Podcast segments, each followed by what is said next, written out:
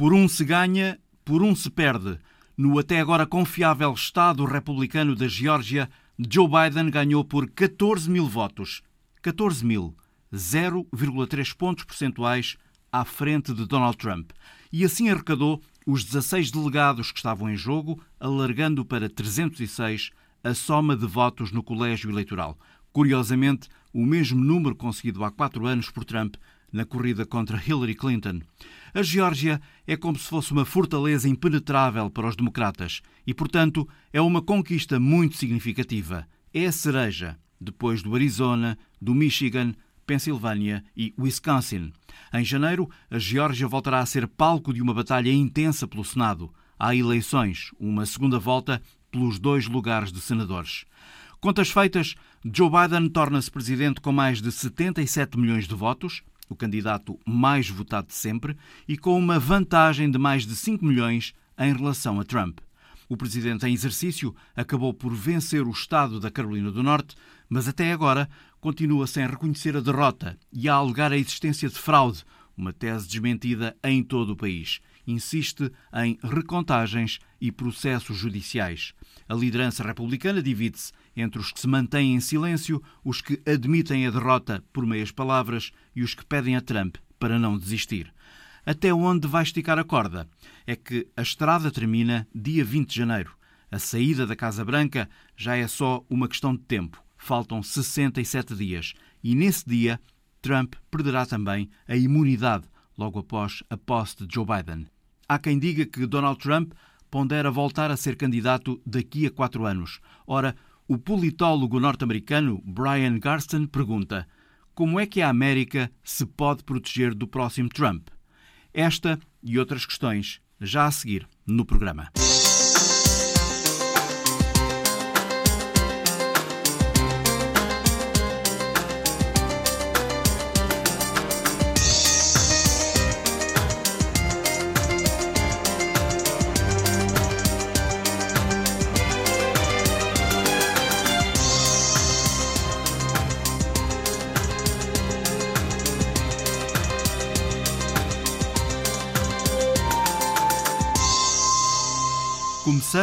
Com o sonho americano.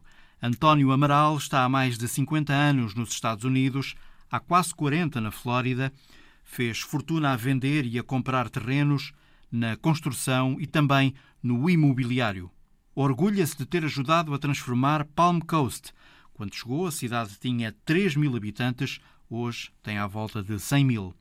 O jornalista Mário Rui Cardoso, enviado da Antena 1 às eleições norte-americanas, passou por Palm Coast e conversou com António Amaral. Eu vim para, para os Estados Unidos em 1965, com 14 anos de idade. Uh, vim para Newark, New Jersey.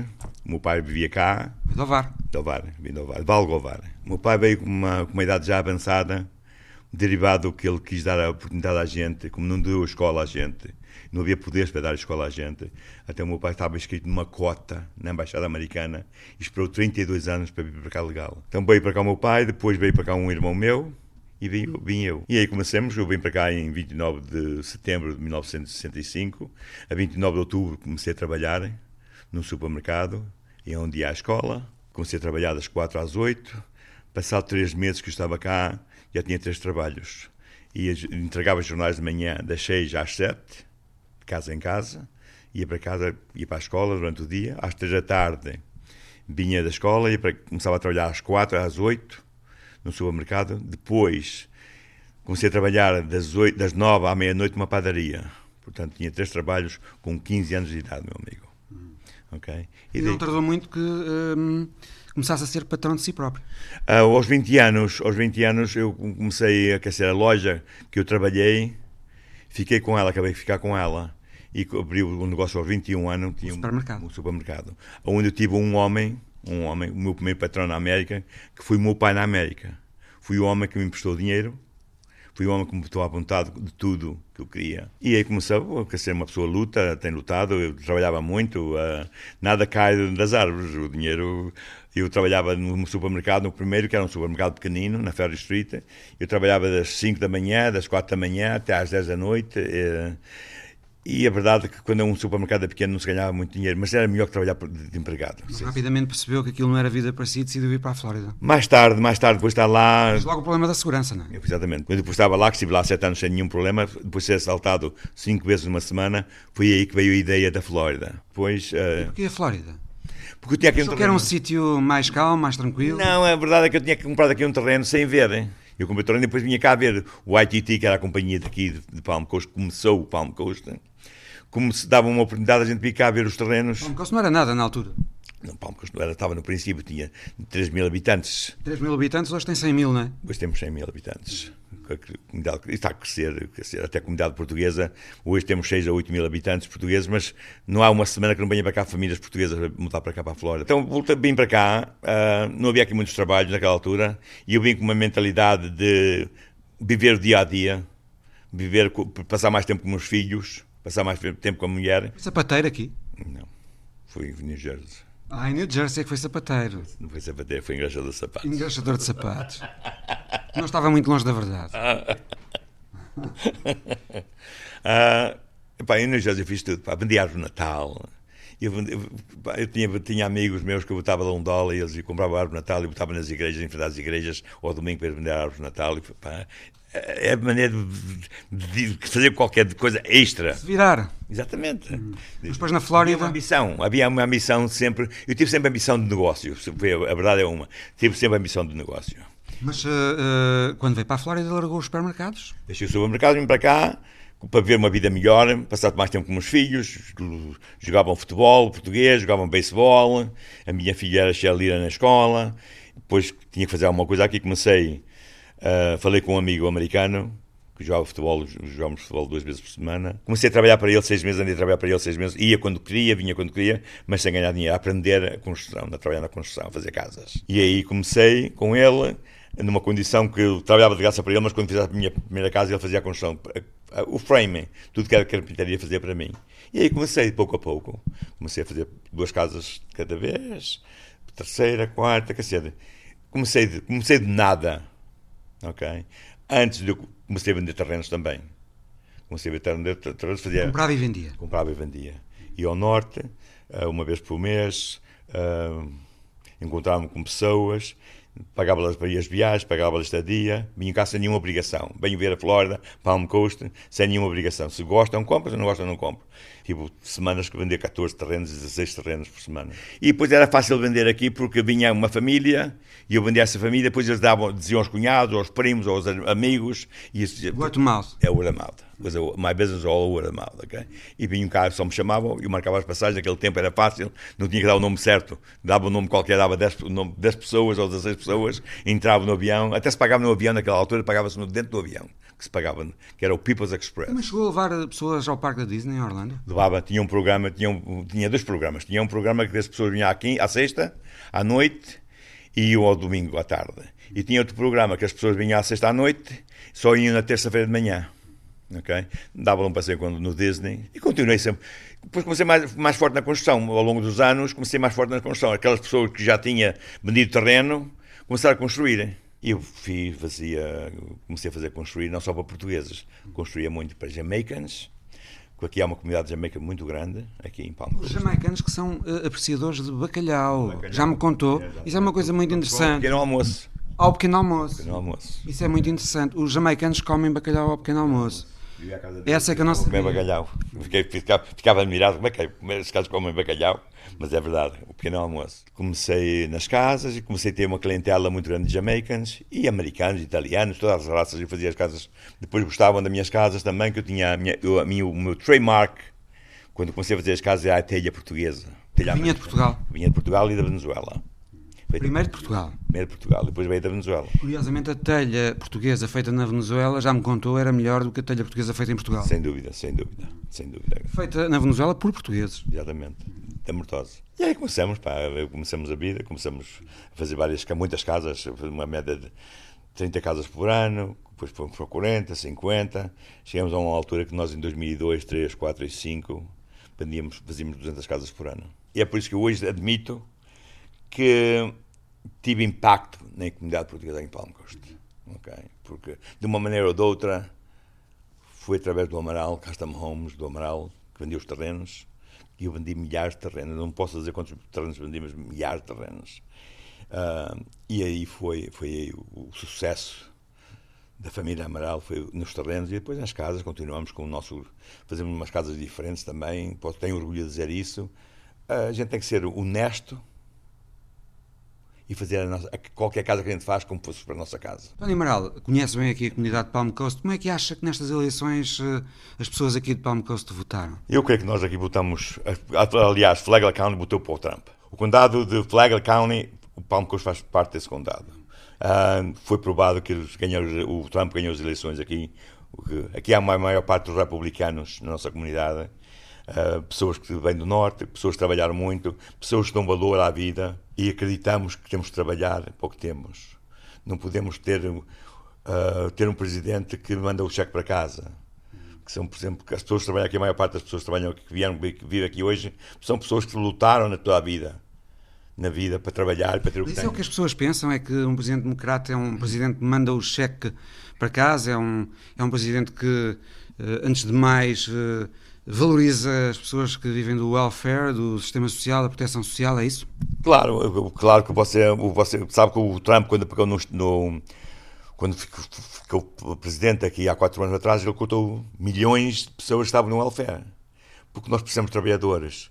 Mas em dia, hoje em dia, como o ordenado mínimo é pouco, você em casa, sem trabalhar, fica sem trabalhar, ganha menos 50 dólares se fosse a trabalhar, está a perceber? Então o Obama, o, o Trump, quando pegou num mandado, não, aqui vocês têm que trabalhar. Há pessoas que têm que trabalhar, é? Tem, não estão doentes. Há trabalhos, porque a América tem muito trabalho. Só não trabalha, Fácil encontrar trabalho? Só não trabalha na América quem não quer, é, meu amigo. Ok? E hoje temos um grande problema, porque a imigração, com a crise em 2004, 2005 e 2006, aqui foi 2006, a imigração que havia aqui foi embora.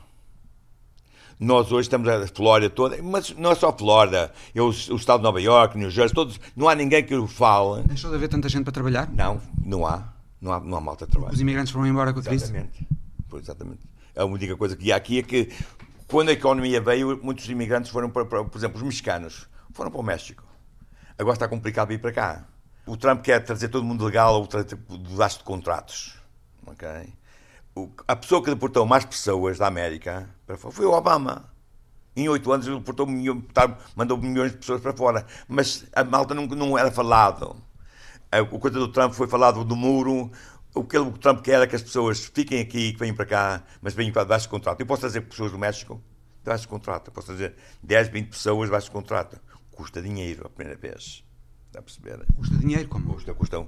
Você para trazer, por exemplo, agora quer meter uma aplicação para trazer empregados, vai-me custar talvez umas 10, 15 mil dólares o princípio, aplicação papelada toda, para trazer as pessoas para cá trabalhar aqui. E o António Moral sabe bem do que é que está a falar, porque teve vários empregados mexicanos ao longo destes anos, não é? Tive muitos empregados mexicanos. Eu, e digo uma coisa ainda por cima, eu tinha 50 mexicanos que chegavam aqui todos os dias aqui ao meu escritório de manhã, meus empregados, fora os subcontratas, ok? E então, eu agradeço, e digo isto muitas vezes, e digo, agradeço ao que sou hoje, com os empregados mexicanos que eu tive ok? Mas são malta que trabalhadores, são malta honesta, são malta que não sabiam escrever muitas vezes. Tive aqui empregados que vinham para assinar o cheque deles, faziam uma cruz. Eu nunca tive um mexicano que dizia assim, oh, hoje temos que trabalhar até às 10 da noite. Eu não vou trabalhar. Enquanto o americano não quer trabalhar. O americano é aquela pessoa que, pronto, este é o país deles e eles não acreditam em trabalhar. E muitos, no caso, tal coisa, onde vem o Obama, onde vem o Obama, o sistema democrático, é que eles têm um cheque em casa. Vêm um cheque para ter a casa deles. Quer dizer, bem um cheque para ter a casa deles, têm quatro ou cinco filhos, bem, bem um subsídio para os filhos, de food stamps. De? Food stamps. São vouchers para São comida, não é? Para comida, para comida, ok? Hoje as vouchers já não é só para comida, também já dá para faixas, dá papel higiênico, dá para tudo. Antigamente não dava para essas coisas. E é isso que a diferença entre um republicano e um democrata. Uma coisa que se diz muito é que o Donald Trump não uh, seguiu essa política do Obama para a saúde e isso é muito negativo, é uma ideia que se tem. O problema do Obama Care eu nunca entendi bem, sinceramente. Okay? Há pessoas que dizem bem, outras pessoas que dizem mal. A mim nada me beneficiou, ainda continuo a pagar uma quantidade de dinheiro. Com o Obama e com o Trump é a mesma coisa, está a perceber? Eu sei quanto é que pago, ok? Eu sei quanto é que pago, a minha filha paga 1.600 dólares por mês, a minha empregada tem o mesmo seguro que a minha filha tem e paga 350, porque está no Obamacare. O programa do Obamacare. Porquê? Tem dois filhos, é divorciada. A minha filha é divorciada, tem um filho, mas paga 1.600 dólares. Porquê? Porque tem um ordenado maior. Amaral, o que é que acha que o Donald Trump perdeu a eleição? O Donald Trump perdeu a eleição para mim. Admitindo que os tribunais não vão mudar nada. Não, não vai mudar nada. Para mim nada vai mudar. Porque isto é, uma, é política. E é política suja. E eles tentaram sempre botar o Trump para fora. Foi com, com, com, com, a, com a Rússia, o caso da Rússia, depois foi o caso do impeachment. Agora pergunto-lhe o que é que acha desta, desta contagem de votos por correspondência. Eu acho que é o maior fraude que pode haver, hein? porque há votos há, dos, dos militares e de pessoas do, que já estão mortas, se calhar. Hein? Algumas pessoas já estão mortas, mas alguém votou, para, porque é fácil. Você, não, não, não estou a exigir nada em especial. Aqui o Trump foi, para mim, foi, foi injusto o que fizeram agora Trump nas eleições. Mas também havia uh, muita hostilidade em relação ao, ao, Trump, nomeadamente à forma como ele se apresentava, à forma como ele falava. O Trump, para mim, foi um grande presidente derivado da situação que o país estava e botou todo mundo a trabalhar. E no meio disto tudo, a economia ficou boa. Então porquê é que ele perdeu? Ele perdeu, para mim, injustamente, por causa dos votos, por, por correio, e por votos que vieram dos militares, que foram, ainda agora foi provado que estavam no, no lixo e também por ele falar um bocadinho demasiado. O Trump, eu gosto muito do Trump. Só uma coisa que ele às vezes falava para um presidente da América tinha que limitar um bocadinho. Mais diplomático. Mais diplomático, é a palavra é essa. Mais diplomático. Dizem também que ele não pagou impostos. Pá, isso não sei. Não, pois, claro. Gente não sabe. Mas tenho certeza que ele pagou muitos milhares de impostos. Milhões. Tem certeza milhões. disso? Tenho. E porquê que tem essa certeza? Porque, Porque nós somos obrigados a pagar. Pá. Nós somos obrigados, digam o que disserem, nós somos obrigados a pagar. Quando você tem negócio. Seja rico, seja pobre? Seja rico, seja pobre. Você tem, é obrigado a pagar. Ao fim do ano, você é obrigado a pagar. Ok? Portanto, ele pagou. Mas não há forma também aqui de contornar um bocadinho eh, o pagamento há, de impostos? Há formas. Você, por exemplo, compra uma propriedade, desvalorizou, pagou 3 milhões de dólares por ela, vendeu por um milhão e meio você tem uma desvalorização que pode desvalorizar. Isso no income que você tem em 10 anos. Está a perceber? Mas a fiscalização é apertada? É apertada. Apertada, meu amigo. A, a, a investigação aqui é apertada. E eu que tenho a experiência disso. Portanto, quando se diz que o Donald Trump eh, não pagou impostos e que.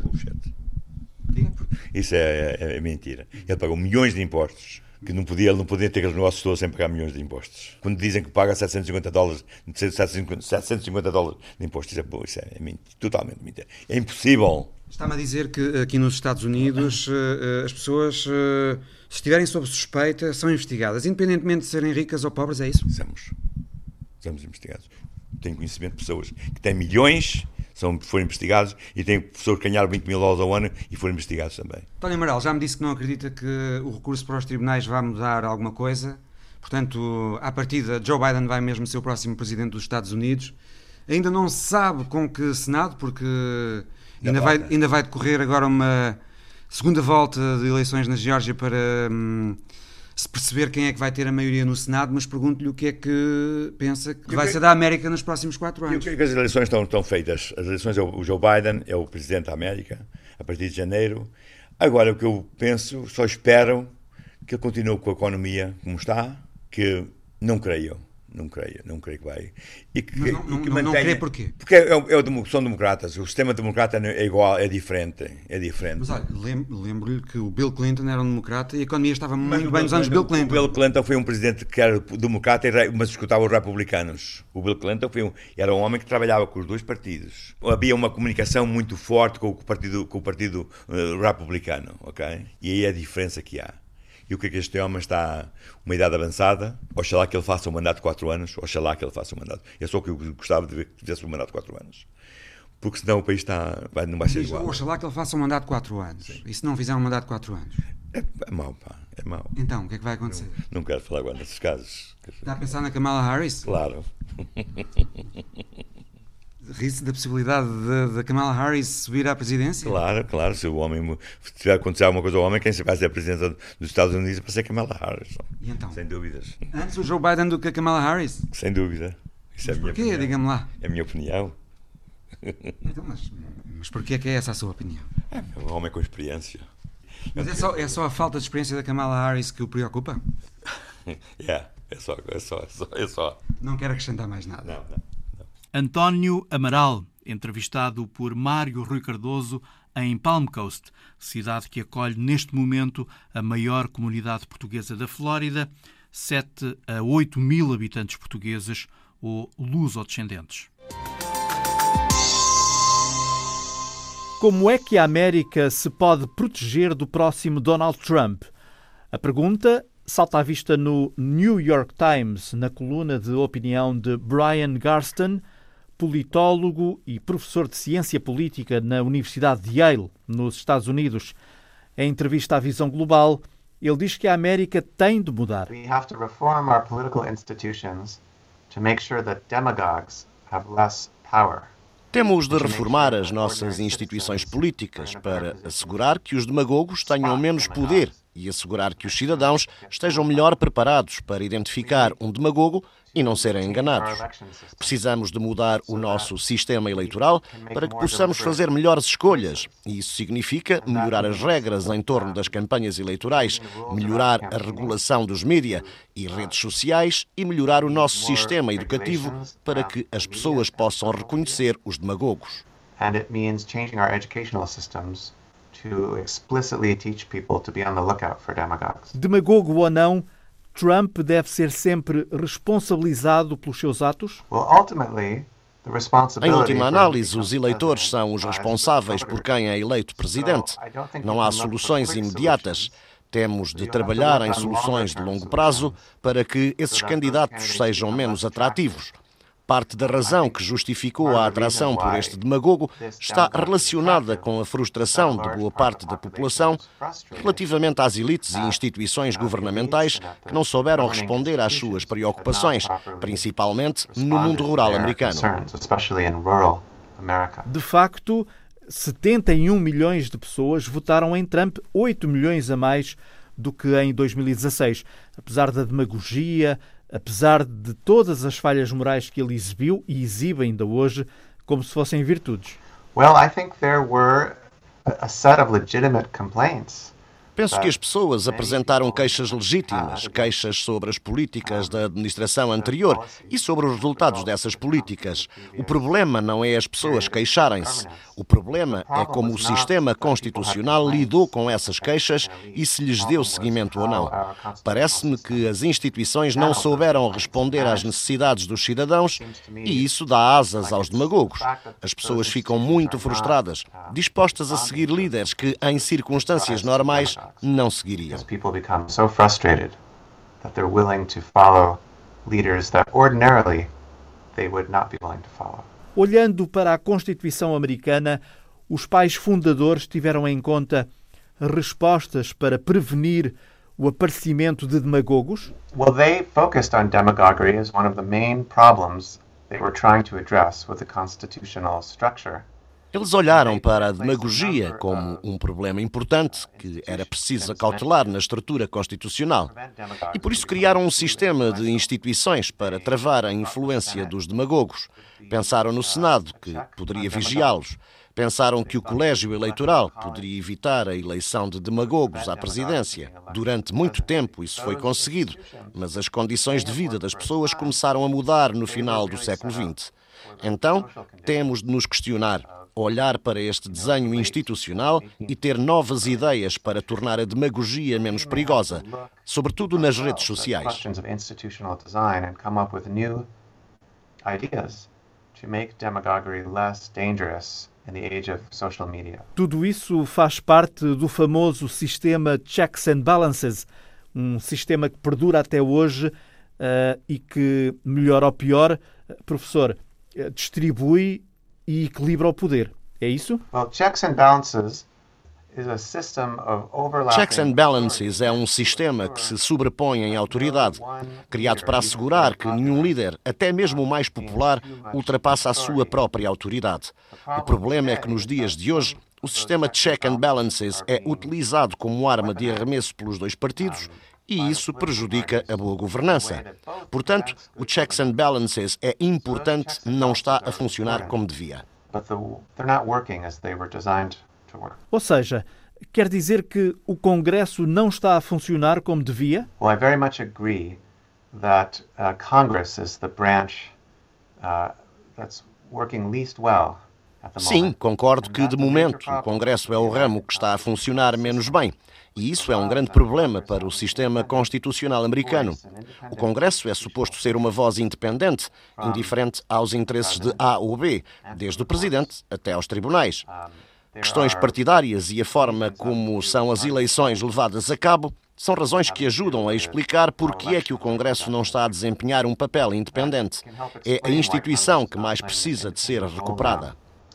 But I believe that's the institutional problem that most needs fixing in the United States right now. Para ajudar a desanuviar o ambiente político entre republicanos e democratas no Senado, acha que é possível ou conveniente criar um espaço político ao centro entre a direita populista e os eh, progressistas mais radicais? I hope I hope so, and I think that it is because in fact, in spite of the polarization of recent years, Acho que é possível, porque, apesar da polarização dos últimos anos, a esmagadora maioria dos americanos revê-se nesse espaço. É natural a confrontação entre conservadores e progressistas. Penso que isso vai continuar. Mas a forma como, do ponto de vista institucional, essa confrontação está a ser levada a cabo é muito problemática. Penso que os nossos líderes precisam de falar de um modo mais moderado. Precisamos de reparar os nossos problemas institucionais que estão a encorajar os demagogos.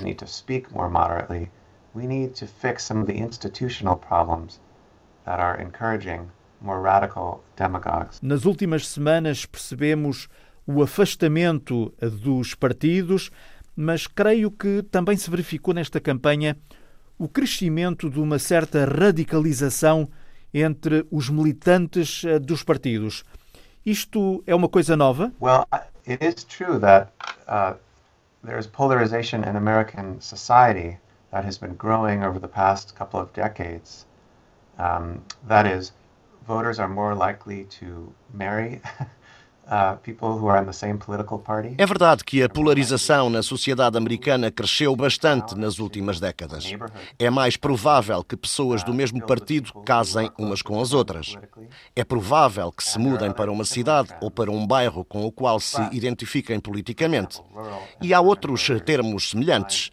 Mas, por exemplo, os eleitores rurais ou urbanos encontram terrenos comuns, mas são os partidos que têm de os descobrir e ir ao terreno convencê-los.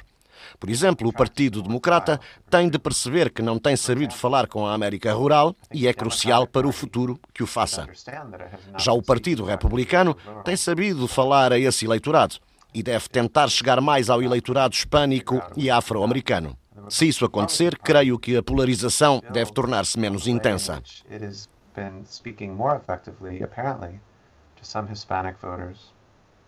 African Americans. And if those two developments occur, I think that some of the polarization um, will become less intense, actually. Voltando ao Senado, Joe Biden e o líder do Senado, o republicano Mitch McConnell, conhecem-se muito bem, cruzam-se há anos no Senado, até têm a mesma idade. A amizade entre eles pode ajudar a desanuviar o ambiente político na hora de legislar em conjunto com, com a Casa Branca? I think in general it is true that uh, President-elect Biden é verdade que o presidente eleito, Biden, tem amizades fortes com pessoas dos dois partidos, sobretudo da sua geração, e espero que as suas relações pessoais possam ajudar a desanuviar conflitos.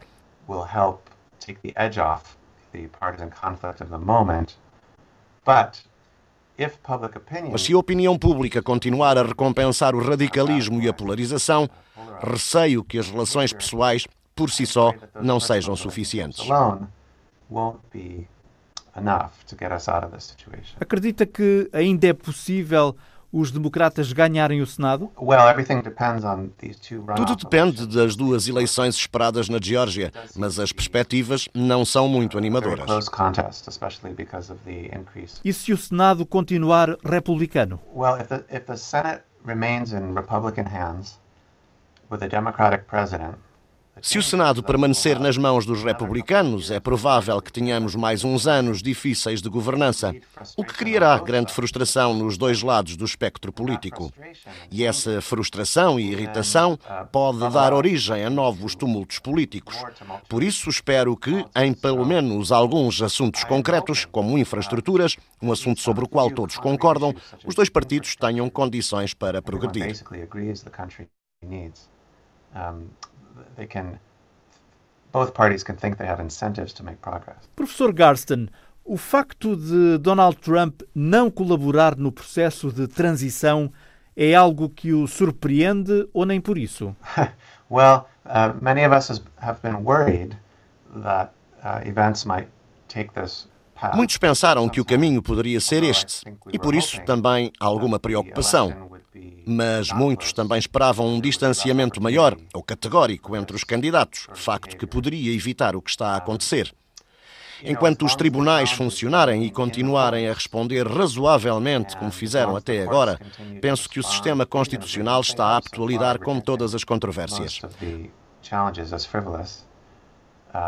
Then I think the constitutional system will be handling the controversy. Uh, it may take longer than we Pode demorar mais tempo do que o normal e até violar algumas normas, mas creio que as controvérsias serão dirimidas ao abrigo da Constituição. Mas se a frustração e a irritação se converterem em violência nas ruas ou se os tribunais ficarem politizados, então teremos uma crise constitucional muito mais profunda.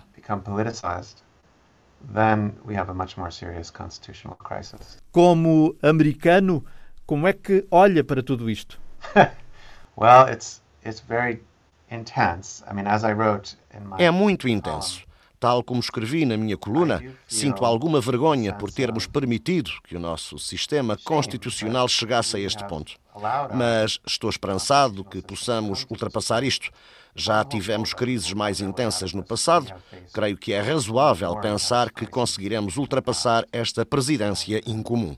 I think it's reasonable to hope that we will put this unusual presidency behind us. Brian Garston, politólogo e professor de ciência política na Universidade de Yale, nos Estados Unidos. Joe Biden ganhou as eleições, mas não ganhou a América.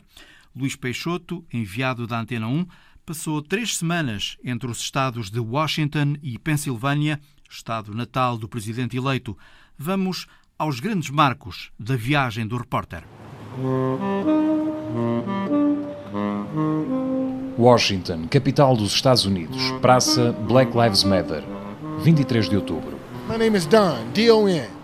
Right now, we need to get our country. Our country is America's the last stock of the world.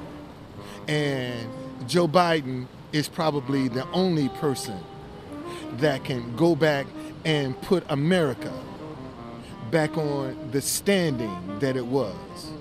A pandemia traduz-se em cada vez mais sem-abrigo por toda a América. Man, this this was one of the worst years. The, the America itself has lost so much from this COVID-19. It's unbelievable.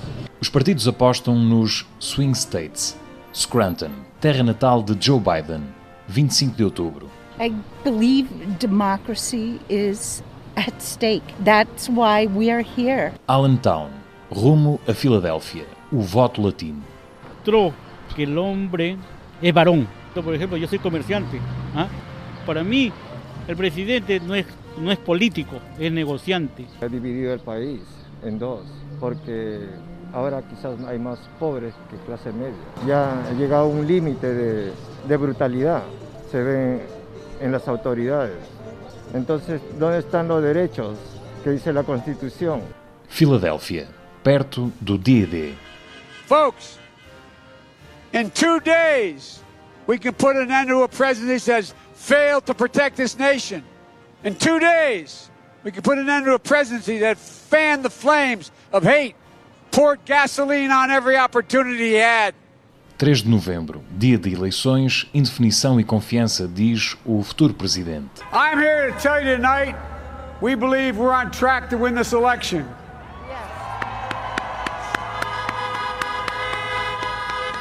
We knew because of the unprecedented early vote and the mail-in vote It's going to take a while. Nas ruas, os protestos para que todos os votos contem. The only way our democracy can survive is if we actually play by the rules, and that means counting all votes. We were out here because we want all votes to be accounted for. And you say you're legitimate votes. 7 de novembro, a América acorda com um novo líder.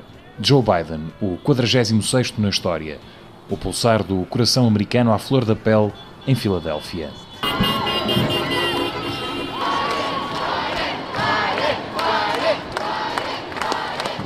Joe Biden falou ao país, assumiu a vitória. The people of this nation have spoken. They've delivered us a clear victory, a convincing victory, a victory for we the people. We've won with the most votes ever cast on a presidential ticket in the history of the nation. 74 million. Nas ruas desplotou uma estranha esperança.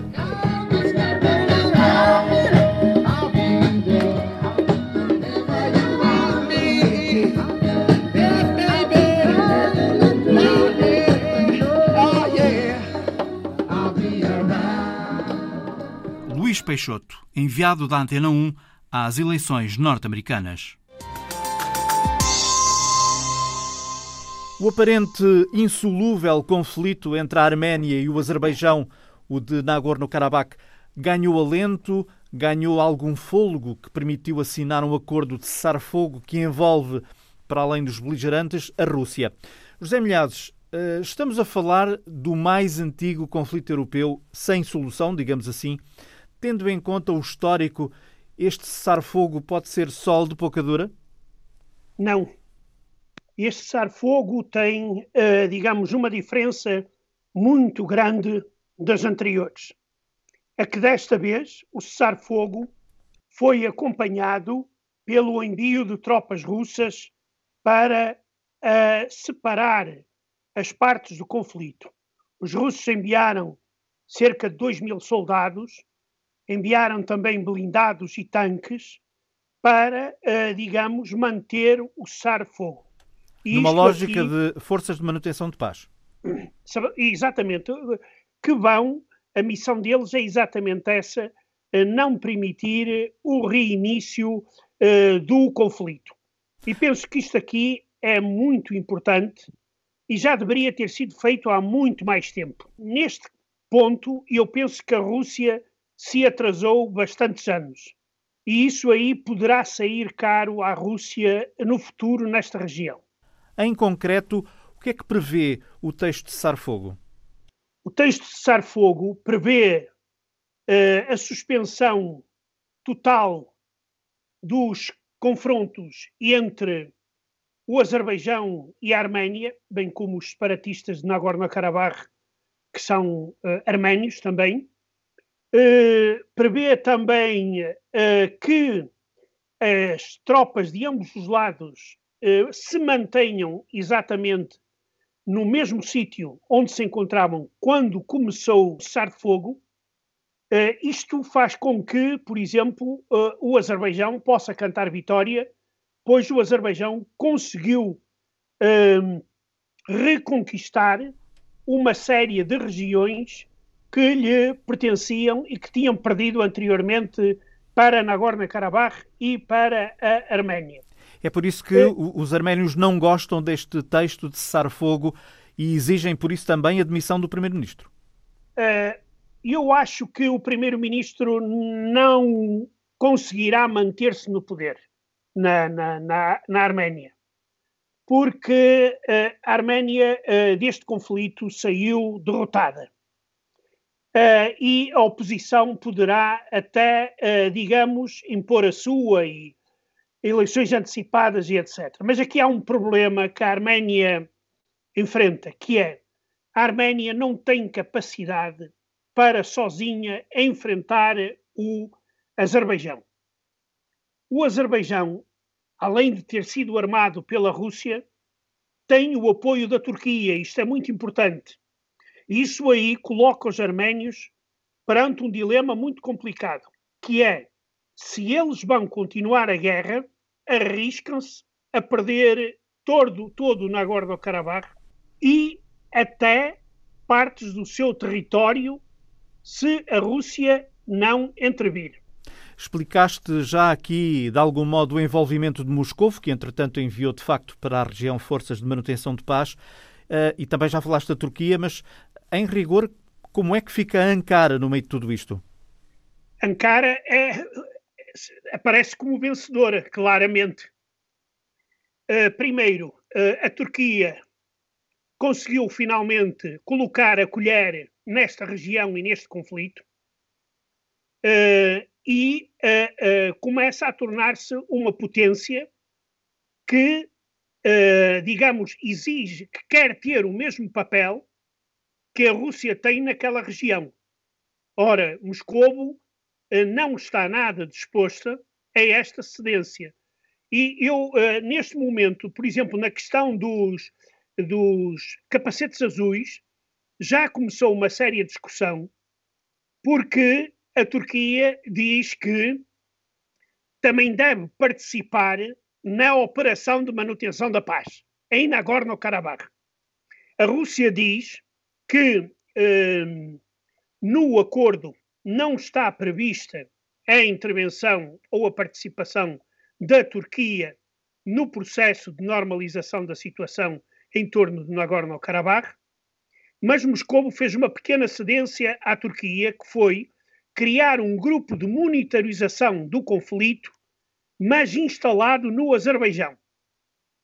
E isto aqui parece ainda não ter satisfeito uh, Ankara, porque Erdogan uh, está-se, digamos, a revelar aquilo que uh, alguns analistas já vinham a prever, ou seja, o expansionismo turco naquela zona do, da Transcaucásia e do, um, e do Mar Negro.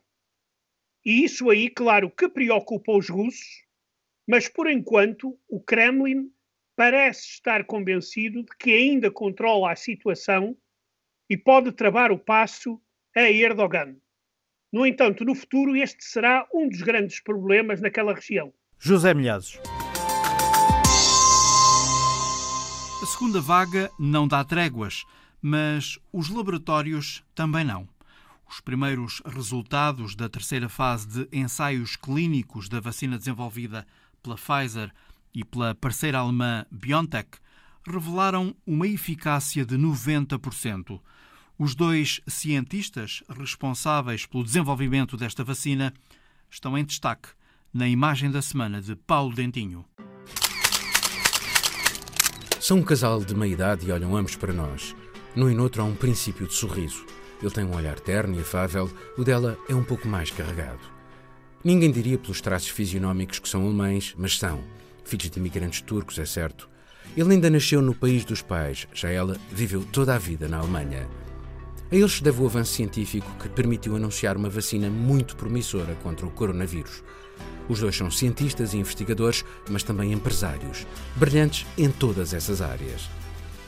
Através deles se exibe a importância da verdade científica, nesta altura em que políticos sem vergonha a instrumentalizam e alguns até a negam em nome dos seus jogos de poder.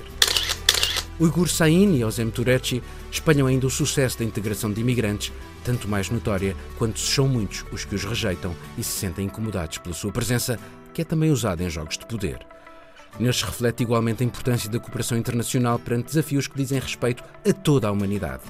O seu laboratório fez uma parceria com uma empresa noutro continente, noutro país, sem a qual os testes à vacina não teriam sido possíveis. O Igor Sain e Ozem Turechi são milionários, mas andam apenas de bicicleta. Vivem sobretudo para a ciência e para a filha adolescente de ambos. A imagem dos dois está então numa publicação do New York Times a ilustrar a notícia dos progressos na vacina. Imagem a preto e branco de um casal neste nosso mundo que não é, nem nunca foi, a preto e branco. Uma foto para ver no Facebook da RTP Notícias. Gardénia tem nome de flor.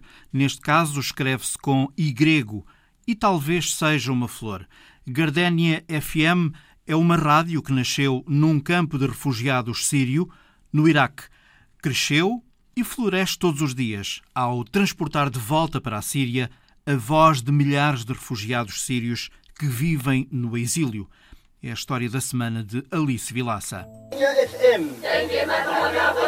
Gardénia FM, uma rádio feita por sírios e para sírios. Um pequeno edifício no campo de refugiados de Arbat, no norte do Iraque, é agora uma rádio. De sírios para sírios, a Gardenia FM está a levar de volta à Síria a voz de quase 10 mil refugiados daquele país.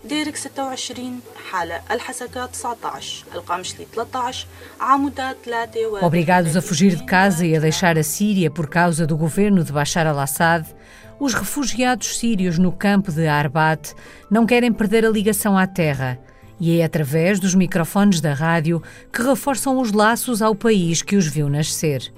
A Síria. Shirin Mohammed era professora, curda, 31 anos, deixou a Síria em 2014 para se juntar ao marido que fugiu ao serviço militar imposto pelo regime de Bashar al-Assad. Sherin dá voz às notícias. Sempre sonhou ser jornalista e aproveitou a oportunidade criada pela organização não governamental italiana, o PP, de formar jornalistas para a pequena rádio comunitária. Já lá vão dois anos.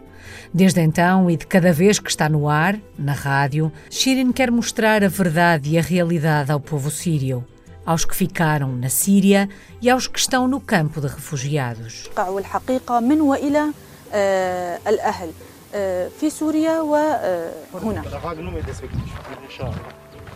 Lá fora, Khalil percorre as ruas do campo de refugiados de Arbat. Veste um casaco com o nome da rádio nas costas Toda a gente o conhece. Khalil fugiu do norte da Síria. Naquele país, era professor de inglês. Agora, trabalha sobretudo com os refugiados que vão e voltam clandestinamente para ver as famílias. É o caso de Goran, o homem das pisas do acampamento. Depois da entrevista, lá vai dizendo que a rádio informa todos os dias como estão as coisas é um dos que vai regularmente à Síria para levar alimentos à mulher. A Rádio Gardenia FM imita em 101.3 FM para quem vive no campo de refugiados de Arbat.